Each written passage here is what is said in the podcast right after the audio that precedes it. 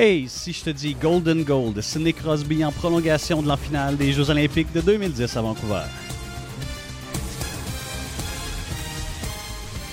Ou bien Buzzer Beater de Kawhi Leonard pour les Raptors de Toronto lors du septième match des quarts de finale en 2019, avant d'aller remporter le championnat quelques jours plus tard.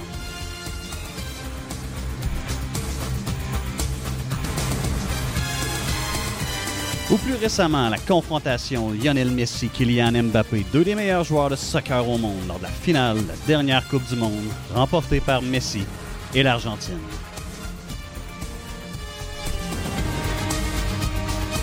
Ça vous rappelle les bons souvenirs? Ce sera le sujet de notre toute première émission, Top 3, avec trois plus ou moins top.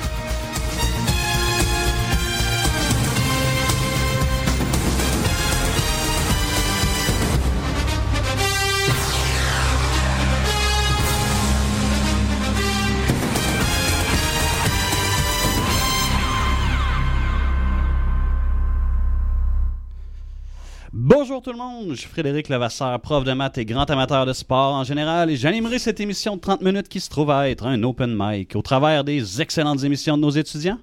Et ça nous a été accordé par le merveilleux directeur de la programmation, mon ami Kim Perron. Je suis donc en compagnie de deux autres de mes amis ainsi qu'un de nos collègues. Je vous laisse tirer vos propres conclusions par rapport à ça. Et euh, je vous les présente à l'instant. D'abord, mon ami prof de maths, c'est Michel Boudrouguet. Salut Michel. Salut, salut. Ensuite, euh, mon ami, intervenant de l'école, Monsieur Philippe Lauzon-Banville. Hey, bonjour. Salut Philippe. Salut. Et finalement, ben oui, c'est mon ami aussi, prof de maths également. Son nom déjà, c'est euh, Monsieur Christian Can- Can- Quentin. Salut Christian. Hey, salut, pareil. OK, j'espère que vous êtes bien prêts à nous raconter de belles histoires avec vos moments sportifs mémorables. Juste mentionner aux auditeurs que mes collègues n'ont aucune idée des moments sportifs choisis par les autres participants. Ce sera donc une surprise pour eux. L'objectif est évidemment de prendre le temps d'en jaser et surtout de se remémorer de bons souvenirs. Nous allons donc faire ça sous forme d'un top 3 et sans plus attendre, on commence avec votre événement sportif mémorable qui se trouve en numéro 3 sur votre liste. Vous avez donc deux minutes, messieurs, pour nous en faire un résumé et en jaser avec les autres. Premier à se lancer? Christian, c'est à toi la parole. Oh, euh, mon numéro 3, moi, c'est en fait, c'est un, un petit triche, c'est deux événements. Bon, mais c'est plus le deuxième. C'est les deux médailles d'or euh, d'Alexandre Bilodeau, descente euh, au boss, Mm. aux Olympiques. J'aime ça. Euh, 2010 Vancouver, premièrement, euh, médaille d'or mémorable parce que c'était en sol canadien, euh, athlète canadien qui gagne une médaille d'or. Mais 2014, on dirait encore plus parce que euh, premier athlète euh, de la descente de ski à défendre son titre de médaille d'or. C'était jamais arrivé avant euh, en ski acrobatique. Puis euh, il y avait un autre, euh, un autre athlète olympique à ce moment-là, canadien, Michael Kinsbury, qui, qui, était prétendant au titre. Donc on pensait peut-être que Bilodeau allait prendre sa retraite sur une médaille d'argent. Mais quelle descente la dernière. Je suis. On, on soupait ensemble, moi et M. Levasseur, euh, il n'y a pas longtemps, puis sa conjointe me disait, euh, quand j'ai parlé de cet événement-là, me dit euh, Ah, ça, c'est la médaille qu'ils ont donnée comme par pitié, là, parce qu'il prenait sa retraite. Puis j'ai fait Hein? Mais non, pas, pas en tout. Je suis retourné voir la descente sur YouTube et euh, pas proche de la pitié, là, descente l'avait pas parfaite. volé, je pense. Pas. C'était incroyable pour vrai. Même son, son euh, vous irez voir ça, là, les auditeurs, si vous voulez euh, aller sur YouTube, taper Alexandre Bilodeau, Sochi 2014. Euh, quelle descente, c'était c'était vraiment, vraiment incroyable. Kingsbury, était-tu en- déjà connu mondialement? Tu sais, Je il pense que c'était vraiment lui le prétendant. Ben oui, puis il était à la, à la descente que je me suis rappelé en regardant la vidéo, euh, il était, euh, il avait été premier aux qualifications. Fait que c'est lui qui descendait en dernier, Kingsbury. Bilodeau descendait avant dernier, puis Kingsbury descendait après. Euh, et le body language, vous regarderez le, le langage corporel au bas de la piste, là, Bilodeau, il sait qu'il vient de faire une descente incroyable. Puis Kingsbury, il sait que ça, ça suffit pas pour gagner l'or, sa descente. Euh, il avait gagné l'argent d'ailleurs, là. donc deux médailles, deux médailles canadiennes. Mais je me souviens, euh, nous, les Olympiques, c'est gros à la maison, on écoute tout le temps le plus d'épreuves possible. Puis ça, c'est un, souvenir vraiment mémorable. là, les deux médailles d'or, mais particulièrement celle de Sochi, la deuxième, juste avant sa retraite. Son frère aussi, on se souvient, une paralysie cérébrale. Fait que c'est toujours touchant quand il se rencontre en bas de piste. Euh, ouais, vraiment, là, je, c'est ça, ça m'a, c'est un, c'est un moment assez mémorable euh, pour moi. Wow. Merci Christian, on va continuer. Merci d'avoir cassé la glace, effectivement. On irait avec le numéro 3 de Michel. Euh, bonjour tout le monde. Moi, mon numéro 3, ça concerne les Canadiens. Euh, c'est pas mal ce qui m'a euh, accroché au hockey euh, puis au Canadien en tant que tel euh, depuis ma jeunesse. Euh, j'avais un grand-père très fanatique du Canadien euh, qui m'avait acheté un gilet plus un gros livre, puis je m'étais mis à écouter le hockey l'année de la Coupe en 93. Euh, de la dernière coupe. Euh, vous n'avez pas connu ça, vous autres, les jeunes qui nous écoutent aujourd'hui. Mais euh, j'avais à l'époque, euh, je venais d'avoir 8 ans probablement quand le Canadien a rem- remporté la Coupe Stanley. Euh, je me rappelle que vraiment, c'est là que je suis devenu un gros, gros fan du CH euh, depuis ce temps-là. Même si j'habitais à Lévis, euh, qui était plus proche de- des Nordiques de Québec, j'ai jamais, euh, j'ai jamais lâché mon équipe du CH. Euh, puis je me rappelle surtout, pour ceux qui n'ont pas connu cet événement-là, mais des émeutes qui ont suivi la, victoire de la Coupe euh, à Montréal, euh, ça a viré la ville sans dessus-dessous. Il y a eu des grosses émeutes, chars de police à l'envers. il y a des images qui circulent sur YouTube si vous voulez aller voir ça. C'est relativement très impressionnant en fait. C'est triste, en fait. C'est Ouais. Que, Ouais. que- que tant de joie se transpose comme ça. Mais c'était sur ma liste aussi, évidemment, cet événement-là, sur ma shortlist. Ça n'a pas fait le top 3, mais euh, évidemment. Puis étant jeune, je me rappelle avoir demandé à mes parents pourquoi. Pourquoi ils foutent le bordel alors qu'ils devraient juste célébrer dans la joie et le bonheur. C'est leur façon de s'exprimer. Il faut respecter ça. Ça respecte-tu le code de vie, ça? Mais chez nous, moi, Mathieu, mon, mon- mon père, c'était les Nordiques. Il, a détesté le Canadien jusqu'à sa, jusqu'à sa mort. Fait que même coupe, je n'ai même pas entendu parler à la maison, moi, quand, quand j'étais petit, de cette Coupe Stanley-là. Fait C'est que sûr, parce que le Canadien avait sorti Nordique en demi-finale. Non, en première ronde. En Première première ronde, ronde. en puis, euh, les Nordiques étaient favoris. Les Nordiques puis, avaient euh, gagné les deux premiers matchs. Ouais. En fait, il y a plein, plein, plein d'anecdotes sur cette euh, victoire de la Coupe du Monde, euh, de la Coupe Stanley-là. Euh, on va pas faire de- Wow, de faux wow, lapsus. wow. Puis euh, c'est ça, non. euh, même Jacques Demers, le coach, avait remis une petite carte à chaque joueur Ouais. qu'il devait toujours avoir sur eux autres pour porter chance, on dirait. Très cool. Hey, un gros merci, Michel. On continuerait avec toi, Philippe, s'il te plaît. Euh, on continue dans des veines complètement différentes. Moi, je vous, je vous amène en 97 quand euh, Jacques Villeneuve a été sacré champion du monde euh, en Formule 1. Euh, Moi, écoute, j'ai une histoire avec la Formule 1 quand j'étais euh, quand j'étais petit. Euh, je me réveillais la nuit pour entendre le bruit des F1 dans le salon. Mon père qui restait debout puis qui se levait tôt pour écouter les Grands Prix. J'ai écouté des Grands Prix avec lui euh, à côté. Euh, on se rappelle là, des- des- de la grosse rivalité avec Michael Schumacher. Les deux se, se détestaient. Euh, on, a vu aussi par la suite, ce qui est, ce qui est le plus beau là-dedans quand Jacques Villeneuve a été euh, sacré champion du monde, c'est que si je ne m'abuse, ça, j'ai pas vérifié cette information-là, mais il me semble qu'il n'a jamais gagné aucun Grand Prix par la suite. Donc, il a été sacré champion du monde en 97 et il me semble, sous toute réserve, qu'il n'a plus jamais gagné un Grand Prix après. Il a fait différentes écuries par la suite. Euh, ça allait pas bien. Tenté un retour plus tard avec ça avec BAR, Honda, ça allait pas bien. Euh, fait que c'était, c'était vraiment la grosse époque de la Formule 1. Chaque voiture, c'était beaucoup moins euh, unifié les, puissances des autos. Chaque moteur était encore plus poussé, encore plus unique. Euh, grosse, euh, grosse performance de l'écurie Williams à ce moment-là. Puis, euh, puis Jacques qui, obtient ce- ce titre-là de champion du monde. Puis moi, j'ai passé mon primaire à dessiner des autos de F1 avec mon chum du primaire à l'époque à Saint-Georges-de-Champlain, qu'on salue d'ailleurs, Éric Desaulniers. Oui, il nous, écoute, il nous écoute, c'est sûr. Mais écoute, on dessinait des F1 puis c'est drôle parce que j'ai fait une petite. En voulant faire mon top 3, justement, j'ai fait une recherche Facebook sur ce, ce- ce- ce- ce gars-là, mon, mon, mon chum du primaire, puis il publie encore des nouvelles de F1 sur son Facebook aujourd'hui, puis ça fait 25 ans, j'y ai pas parlé. Fait que euh, top 3, Jacques Villeneuve en 97. C'est vraiment hot. Wow, merci Philippe. Hey, merci messieurs, on a déjà un tour euh, de table effectué. Je vous rappelle, euh, mes chers auditeurs, que nous sommes dans l'émission Top 3 avec trois plus ou moins top. Euh, Moments sportifs mémorables. On enchaîne déjà avec euh, votre numéro 2 sur votre liste. Puis cette fois-ci, on va commencer avec Philippe, tiens. Allô, allô? Euh, écoute, je vous amène, on est le 4 janvier 2012. Les Jets euh, de Winnipeg sont revenus dans la Ligue nationale euh, pour la saison 11-12. Puis euh, moi, je m'achète des billets pour aller au Canadien euh, le 4 janvier 2012 pour voir la première game des Jets de retour à Montréal. Et durant cette partie-là, dans le fond, ce qui arrive, c'est que Lars Seller score 4 buts, une passe pendant ce match-là. Euh, écoutez, je ne rentre pas dans tous les détails qui peuvent entourer ma fin de semaine euh, reliée au hockey euh, de, de, de cette game-là. Pourquoi, Philippe? Ben, dans le fond, je me rappelle de la fin du match. Oui. Puis, euh, ce qui a rendu ça spécial, c'est que, un, moi, je découvrais euh, le, le- le fun de, de voir une équipe. Sais, j'ai pas connu les Jets tant que ça euh, quand j'étais petit, je- qui jouais dans la ligue. Puis là, ben, c'est comme l'événement en ville, c'est le retour d'une équipe dans une ligue professionnelle.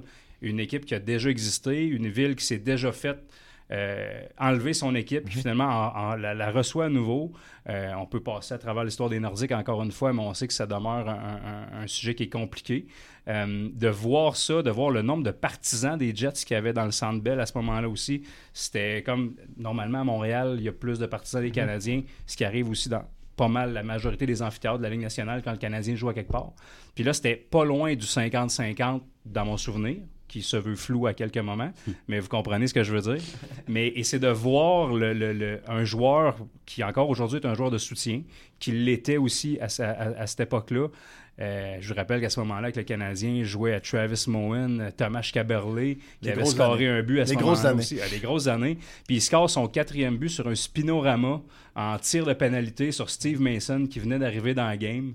Euh, écoute, Wow. un souvenir vraiment. J'ai le billet encore chez nous parce que je garde toutes mes tickets de, de- de sport. Ouais, J'ai le score décrit dessus.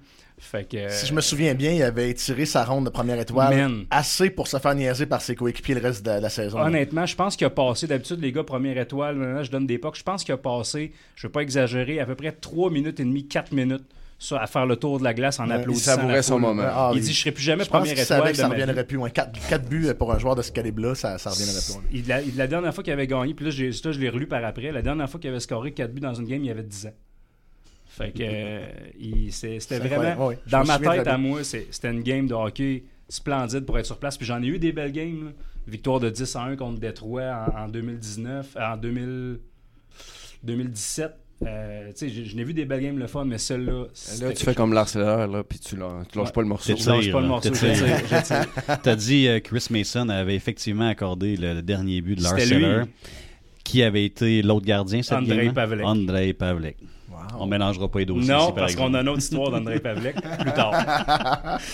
Merci Philippe. Euh, on va continuer notre euh, tour de table du top numéro 2 avec euh, Michel.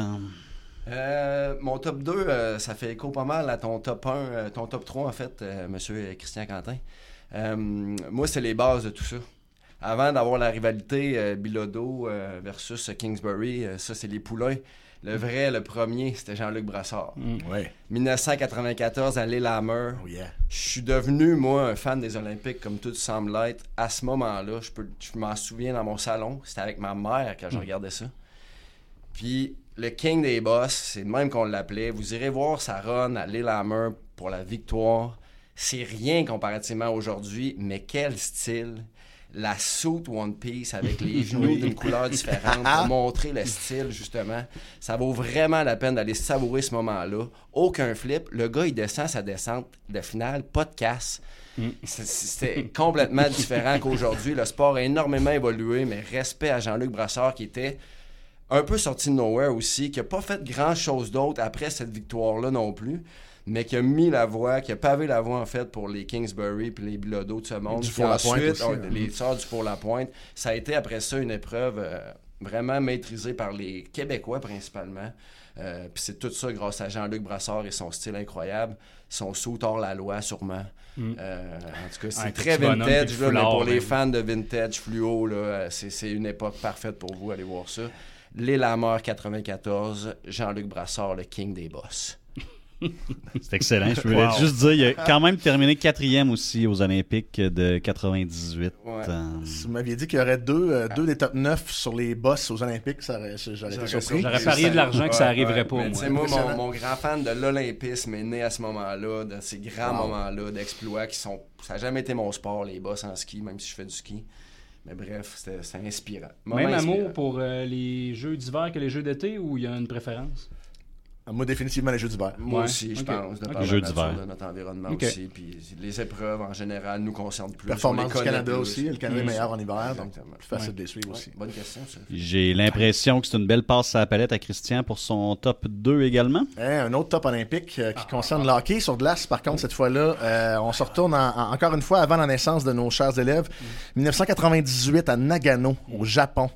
C'est la première année où la Ligue nationale va prendre une pause pour envoyer ses athlètes aux Olympiques.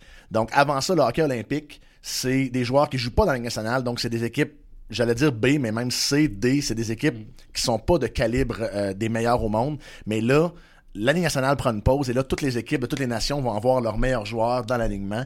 Euh, et, et, et c'est pas dans mon top à cause de la performance du Canada parce qu'ils ont même perdu le match de la médaille de bronze. Ils ont perdu en demi-finale en tir de barrage. On se rappellera que Mark Crawford avait envoyé Raymond Bourque au lieu de Wayne Gretzky. Euh, mais, mais et, et Dominique Hachek avait été comme d'habitude incroyable. Euh, et- mais euh, moi, le souvenir que j'ai de ça, c'est très, très, très personnel. C'est que euh, les jeux sont en, en- au Japon, donc les matchs sont à des heures pas de bon sens. Et euh, à ce moment-là, 98, moi j'ai 14 ans. Mon père, mon frère et moi, on met notre on va se coucher après le souper vers 6h, 5h45, 6h pour pouvoir mettre le cadran à 3h40 la nuit pour regarder le match du Canada dans le noir avec une toast sur la télé de la cuisine. Moi, c'est j'en parle, je frissonne encore tellement c'est des beaux souvenirs. Euh, euh, mon père nous réveillait, ma mère elle nous trouvait débiles un peu. Mais euh, elle disait qu'est-ce que vous allez faire? Vous allez pas regarder la game, vous regarderez les faits saillants demain. Non, non, non, il n'y pas question. On se réveille la nuit, puis on regardait les matchs. Fait que moi, ça, c'est des souvenirs. Écoute, 14 ans, tu te fais réveiller la nuit un mardi pour regarder la game de hockey. Euh, un peu fatigué à l'école cette semaine-là, mais quand même, des, des superbes souvenirs. Je me souviens même pas tant des matchs, je me souviens juste de ça. Je me souviens de ma cuisine en tabarouette, en tout cas, Ouais. euh, à ce moment-là. Fait que c'est ça, c'est- c'était magique. Des moments avec mon père, euh, incroyable. Qui avait terminé euh, premier marqueur du Canada pendant ces Olympiques? Oh my God. Quelle bonne question. Niederreiter. Eric Lindros? Eric Lindros. Eric Lindros. Avec quelle équipe? J'ai j'ai noté l'alignement pour vrai. Là. Je, je- ça n'avait pas de bon sens qu'il n'ait pas gagné. Là. Lindros, Gretzky, Sakic, Eiserman, Fleury, Newendike, Primo, Raymond Bourque, McInnes, Pronger, Stevens, Patrick Roy d'un but. Ils ont réussi à pas gagner de médaille avec ça. Puis si vous allez voir sur Internet l'alignement euh, de la République tchèque à ce moment-là, il y avait peut-être six joueurs de la Ligue nationale. Les autres, c'était des joueurs de Ligue en Europe. Mais il y avait Euh, Dominique Hachek. Mais il y avait Dominique Hachek. Mais Et écoutez, la, la Peters Voboda. la Finlande avait gagné le bronze avec comme 3-4 joueurs de la Ligue nationale. La Russie avait une équipe pas pire, mais il y avait beaucoup de joueurs de l'Europe aussi. Euh, Le Canada avait un line-up qui aurait dû tout, tout démolir. Mais le format des glaces était différent aussi pour les joueurs nord-américains. Ils étaient moins habitués à des grandes Exact. comme ça. La constitution de l'équipe aussi, je sais pas s'ils sont juste allés avec, ils ont, ils ont pris le top des meilleurs, ils les ont mis ensemble, puis il y avait peut-être pas eu d'entraînement avant. Je sais pas ce qui s'est passé, j'étais jeune un peu à ce moment-là, mais clairement, ils n'ont pas performé à la hauteur des attentes. Merci Christian. Hey, c'est un beau travail, messieurs. C'est comme ça que se termine euh, déjà le deuxième tour de table. Je vous rappelle, encore une fois, que nous sommes dans un open mic sur les ondes de Radio MM avec l'émission Top 3 avec trois plus ou moins top moments sportifs mémorables. Et là, nous y sommes, messieurs. C'est maintenant l'heure de connaître votre top des tops. Oh yeah. Votre événement sportif marquant. Votre numéro 1, messieurs. Cette fois-là, vous allez avoir au moins 3 minutes en jaser. Oh. Et on se lance dans ce dernier droit avec le top 1 de Michel. Mon top 1, toujours en lien avec l'olympisme, loin d'être en lien avec un sport que je peux pratiquer. Mon top 1, ça se passe en 2002 à Salt Lake City. Euh, je tombe là-dessus en live, je sais pas trop pourquoi. C'est clairement pas quelque chose que j'avais mis à mon programme, mais ce qui passe quand j'écoute les Olympiques, parce que je les écoute souvent, à ce moment-là, c'est la finale de patinage artistique. David Pelletier, Jamie Salley qui sont en couple, qui dansent en couple ensemble, ben, qui patinent ensemble, versus les Russes, que je me souviens plus leur nom, puis ça vaudrait pas la peine que je les nomme parce que ça serait pas euh, la bonne prononciation. Mais bref, qui sont les grands favoris, qui ont tout gagné dernièrement, sauf le dernier championnat du monde qui a été gagné par le couple canadien. Euh, après le programme court, euh, c'est presque à égalité. Les deux coupes sont nez à nez, les Russes devant les Canadiens. Les Russes passent, euh, c'est l'inverse, excusez-moi. Les Canadiens passent en dernier, donc ils, étaient classés premiers, mais les Russes font une performance excellente euh, au programme long, qui est le dernier programme.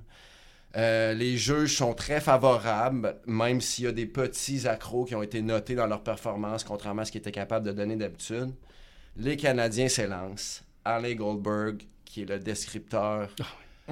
Incroyable, juste d'y penser encore une fois à sa description. Ah, je regardais à nouveau des, des capsules là-dessus. J'en ai des frissons. Décrit la performance, évidemment, lui il est vendu, c'est un- il a un accent français, il doit venir probablement de la France euh, originalement, mais il est dans le patinage artistique comme descripteur. Depuis que j'écoute ça, que je peux entendre quelqu'un décrire le patinage artistique, c'est encore lui aujourd'hui. Puis la performance est incroyable des Canadiens. Tous les grands sauts sont réussis. C'est encore impressionnant, ça, contrairement au boss de 94. Le sport, il a sans doute évolué, mais mm. leurs leur, prouesses, leurs acrobaties qu'ils font en, en, couple, les deux, vraiment impressionnant. David Pelletier, à la fin de la performance, il a tout donné, il s'effondre, il embrasse la glace. J'en ai des frissons juste encore ah, du passé. Je pleurais. Je pleurais devant du patinage artistique. J'avais 17 ans. C'est de l'émotion. C'est de l'émotion pure. C'est vraiment de l'émotion pure. Puis, finalement, ce qui en est suivi de ça, c'est quand même des, événements assez marquants aussi dans, dans l'Olympisme tout court. Euh, les Canadiens ont été moins bien jugés que les Russes, même si leur performance, au dire de tous les spécialistes, était supérieure à celle des Russes. On a appris, comme dans la semaine qui a suivi, suite au tollé que ça avait créé, parmi toutes les fédérations de patinage artistique, euh, qu'il y avait une juge française qui avait été corrompue, qui avait favorisé le couple russe en, échange d'avoir une faveur, d'être favorisé aussi au niveau de la danse, le couple français au ah patinage. c'était toute une histoire de corruption au niveau des juges. Ça l'a mis en lumière tout ça. Ça a été vraiment un gros scandale dans le patinage artistique où ils ont revu la façon de juger et de noter les, les athlètes depuis ce temps-là pour éviter ce genre de, de conflit-là et de corruption-là. Euh, et une semaine plus tard environ, il y avait une nouvelle remise de médailles où cette fois-là, on avait accordé la médaille d'or ex aequo avec les Russes.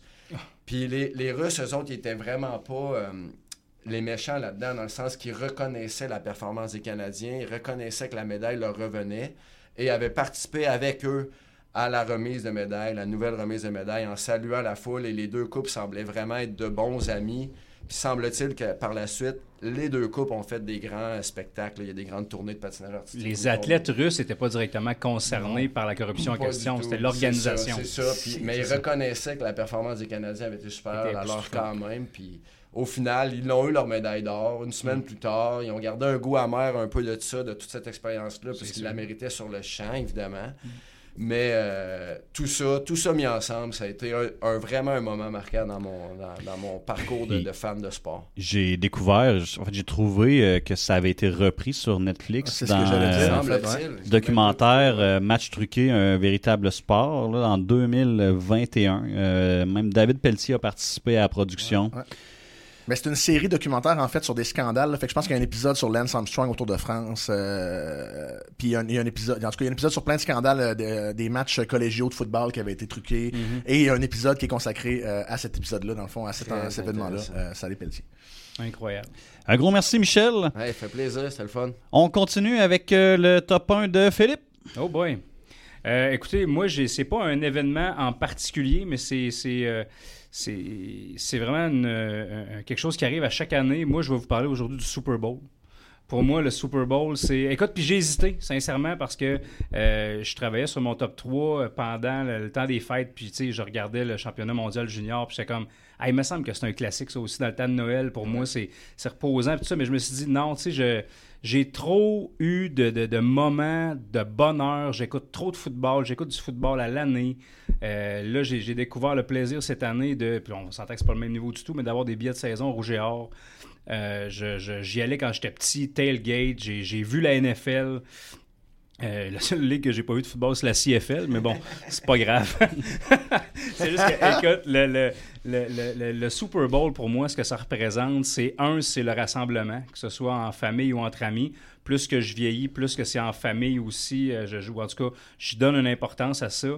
Euh, je me la joue vraiment à l'américaine, c'est de prévoir. Je, regarde, je regarde qu'est-ce que je vais, qu'est-ce que je vais faire à manger. Je le prévois une semaine et demie, deux semaines à l'avance. J'achète. De voir ce sport-là aussi qui est le football. On en a des beaux exemples aussi tout récemment en fin de semaine. Le match d'hier soir était plus boboche, mais en fin de semaine, des games de foot qui se sont passés, des remontées de 27 points pour les Jaguars encore. Et puis on n'est même pas rendu au Super Bowl.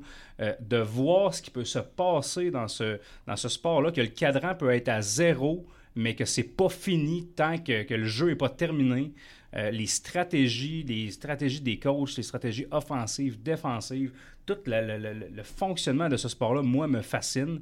Et plus que je vieillis, plus que j'y porte une attention, principalement au coaching puis aux stratégies de ces gars-là, parce que tu peux, comme dans n'importe quel sport, vous direz, mais se faire out-coacher au football, c'est, ça se peut très bien. Puis les têtes de foot sont, sont précieuses. le Super Bowl à chaque année, le, le- le show des choses que ça représente. Ben, c'est un événement incroyable, C'est- juste c'est avec le spectacle la mi-temps, avec tout ce qui entoure les publicités. campagne marketing là, de réussir à faire regarder ton sport par des gens qui le regardent pas. Je veux dire, je regarde le Super Bowl la plupart des années, puis je connais zéro, euh, je connais rien au football. Je regarde C'est- pas le football d'habitude. Pareil ici. Ce qui a été construit autour de ça au fil des années, puis on s'entend, la, la NFL versus la CFL, c'est une jeunesse. Là. Tu sais, je veux dire, regarde la Coupe Grey, on est rendu à quoi? 105 Ouais. 106 à peu près? Puis, euh, c'est la moitié, ouais. c'est la moitié. Là.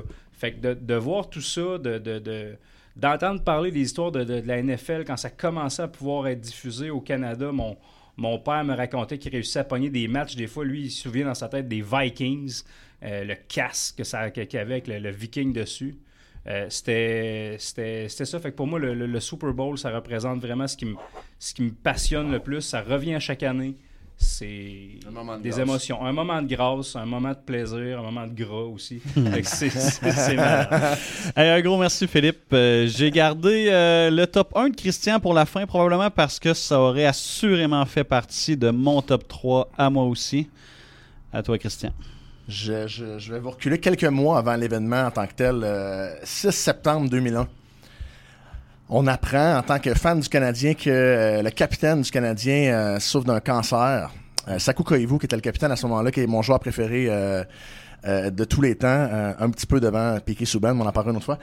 Euh, Pas obligé. donc, Saku Koivu, joueur préféré, on apprend qu'il a le cancer, capitaine du Canadien, ça fait un- un- un- un- une grosse onde de choc dans, dans le, dans le monde du, euh, du hockey en général. Et euh, on a, bon, évidemment, là, il va rater la saison au complet. Euh, on ne le reverra pas de la saison. Il va se soigner. Il va, bon, et, et on, on attend, on, on reçoit de ses nouvelles un petit peu. Et euh, quelque part vers la fin de la saison, en fait, le match numéro 80, il reste trois matchs à la saison. Et Koivu euh, est en mesure de revenir contre toute attente. Il se présente sur la glace du centre Molson. J'en parle, j'ai encore des frissons. Euh, la tête complètement chauve parce que ses traitements de chimiothérapie euh, ont encore les effets. là, ça vient de terminer. Euh, il a pas repris sa masse musculaire. Il doit peser 15 livres de moins qu'il pesait euh, quand il a commencé euh, la saison. Puis, il se présente sur la glace et il a le droit à la plus longue ovation, je pense, de l'histoire de l'équipe. Un genre, je veux pas dire n'importe quoi, mais proche de 20 minutes. Tu l'as-tu? Ben, j'ai un 9 minutes, mais 9 ça s'est étiré un peu. là. C'est- C'est c'est- c'est autour de 9 C'est minutes. interminable, temps, interminable. Les frissons tout le long. Le gars, il est- le Canadien à ce moment-là se bat pour une place en série. là. Il reste trois matchs, mais c'est pas joué encore. Non. Ils finissent par faire les séries parce qu'ils gagnent deux matchs sur trois. Quand ils vous fait un point ou deux dans ces matchs-là. Et ils vont jouer en série, finissent huitième, vont jouer contre les premiers, les Bruins de Boston. Et ils gagnent. Ils gagnent ces séries-là avec Capitaine, Capitaine Courage qu'on l'appelait. Ouais, ça, quand ils voient à ce moment-là. Écoutez, c'était incroyable pour vrai. Retour- faut le vivre. Allez, allez voir le moment sur YouTube. Allez voir le. J'en ouais, ai pour vrai, moi aussi. Goosebumps. là, c'est Goosebumps. C'est, c'est, c'est, c'est- c'était vraiment incroyable. J'ai, j'ai les larmes aux yeux tout le long. Euh, c'est mon joueur préféré en plus, c'est par-dessus toute l'émotion qu'il y a là. Euh, moi, je, je- je me souviens, ça, je me souviens de ces séries-là. Je me souviens de, c'est les séries où, euh, où Kovalev se fait, se fait donner un coup de bâton puis abandonne. Ils se font marquer euh, dans un match euh, en échappé parce que Kovalev pensait qu'il y aurait une punition. Bref, finalement, ils vont gagner le match en, en 7. Koivu va terminer premier pointeur des Canadiens dans ces séries-là avec 10 points en 12 matchs quand même? avec des livres en moins. Là, il vient de finir un traitement de chimio. C'est incroyable. Euh, et la saison suivante, il fait sa meilleure saison en carrière. euh, 71 points 2002-2003. C'est la saison suivante. Ça. Donc, il, il se remet d'un cancer. La saison suivante, il fait sa meilleure, Meilleure saison en carrière. Puis là, 71, ça n'a pas l'air impressionnant. Mais vous regarderez le line-up avec Eh qui il jouait. oui. Euh, je pense que le joueur le plus proche derrière avait 52 points. genre Brian Savage. Oui, c'est ça. Brian Savage. Ou Richard Zednick. Je me souviens plus dans ces années-là c'était qui. Mais c'était c'était pas beau. là. Hey, J'avoue, hein, c'est Ah, c'est- servi ta feuille incroyable. finalement. Elle me servait Ouais. un peu ma feuille, Ouais, ouais, des petites, félicitations. des petites- Hey, un gros merci, Christian. Ça fut. euh, c'est déjà la fin, gang. Euh, Ça a été super plaisant, euh, messieurs, d'entendre vos top 3 moments sportifs mémorables pendant cette open mic. Un gros merci à vous. Merci à M. Kim Perron de nous avoir donné la plage horaire. Et finalement, un énorme merci à Radio Jeunesse de permettre aux jeunes et aux plus vieux Mais de oui. l'école Marcel Mallette de vivre une, une aussi belle expérience sur les ondes de Radio EMM. Messieurs, on reprend ça si possible dans quelques semaines avec un nouveau top 3 dans l'émission. Dans l'émission Top 3 avec 3 plus ou moins top. Hey, bonne fin de journée tout le monde. Merci. Et on repart Fred. en musique. Salut. Merci.